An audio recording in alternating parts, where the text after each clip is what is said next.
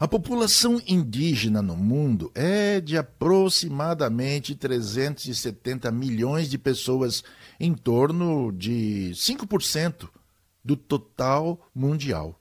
A população indígena compõe mais de um terço de 900 milhões de pessoas que vivem em extrema pobreza em áreas rurais do mundo. A nutrição precária, o acesso limitado a cuidados médicos, a falta de recursos cruciais para o bem-estar e a contaminação dos recursos naturais são fatores que contribuem para o precário estado de saúde da população indígena do mundo todo.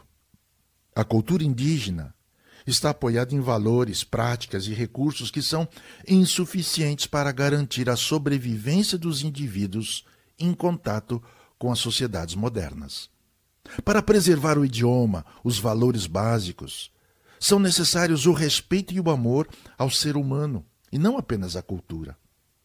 Como é possível preservar a cultura se perder o povo?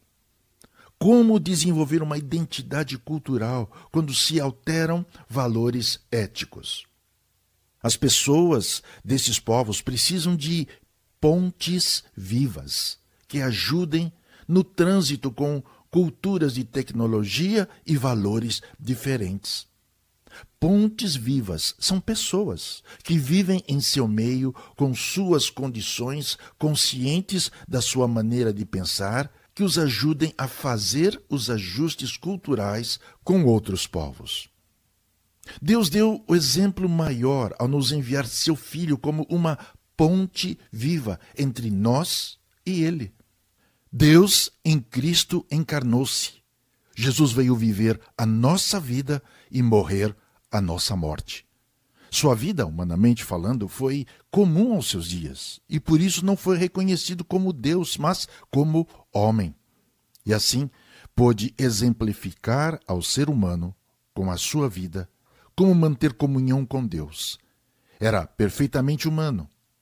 Você sabia que o Evangelho de Jesus é a notícia dada por Deus de como o ser humano pode ser realmente humano, como Deus planejou?